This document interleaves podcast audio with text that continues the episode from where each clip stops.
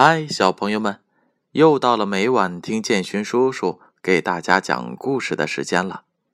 刚才呀，建勋叔叔收到了皮皮小朋友的来信。皮皮小朋友说，他想听猴子捞月亮的故事。那接下来，建勋叔叔就为大家带来这一则故事。在一座山上，住着一群猴子。一天晚上，月亮又圆又亮。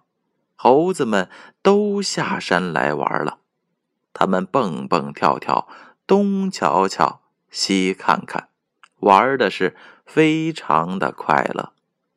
一只小猴子看见了一口水井，它趴在井沿上，朝井里一看，咦，这井里有一个又圆又亮的月亮。小猴子吓得是撒腿就跑，一边跑一边还大声的叫喊着：“不好啦，不好啦！月亮掉进井里啦！”大猴子听见了，连忙跑了过来，朝井里一看，真的是这样，井里有一个又圆又亮的月亮。大猴子也吓得大声的喊了起来。不好啦！不好啦！月亮掉进井里啦！老猴子听见了，连忙跑了过来，朝井里一看，这月亮啊，果然在井里。老猴子把猴子们都喊了过来，对他们说：“不得了了，不得了了！月亮掉进井里了，我们得赶快把月亮捞上来。”小猴子说：“我们爬到树上去，一个接着一个倒挂下来，一个挂在井里边，就把月亮给捞上来了。”大家都说这个主意不错，就爬上了大树。老猴子用两只脚紧紧地勾住了树枝，倒挂下来。大猴子从老猴子身上爬了下去。用两只脚勾住老猴子的手，就这样，一个猴子接着一个猴子，一直倒挂到井里。最后一个是小猴子，听到他在井里边喊：“行了，行了，够着了，够着了。”小猴子把手淡到了水里去捞月亮。井水给他这么一搅和，月亮碎成了一片一片的，在水里面飘来荡去。小猴子吓得喊了起来：“哎呦，不好了！月亮给我抓破了！”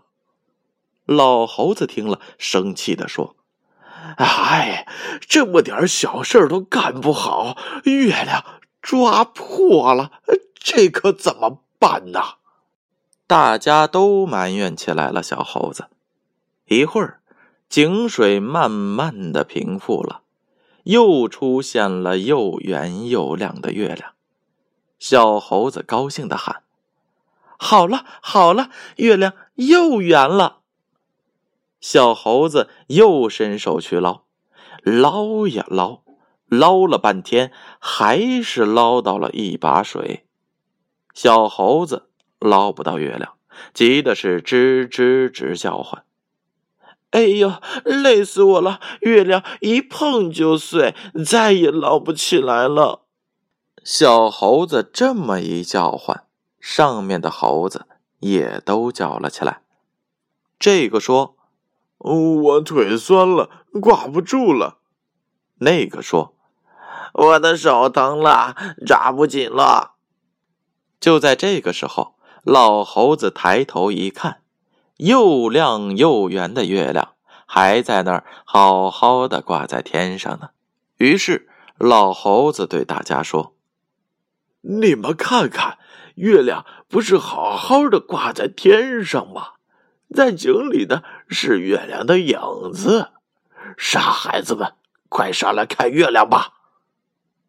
听老猴子这么一说。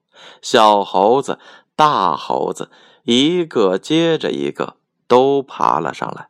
大家看着又圆又亮的月亮，都笑了起来。好了，故事讲完了。皮皮小朋友，你喜欢吗？建勋叔叔同样也希望所有的小朋友们可以喜欢我讲的故事。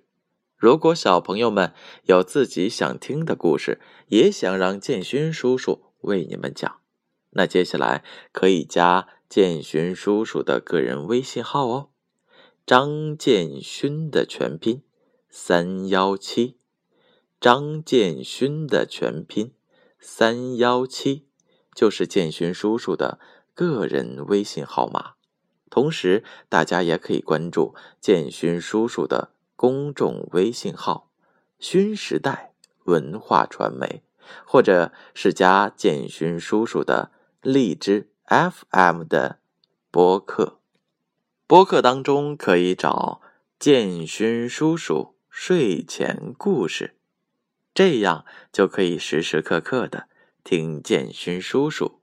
讲的故事了。好了，让我们明天再见。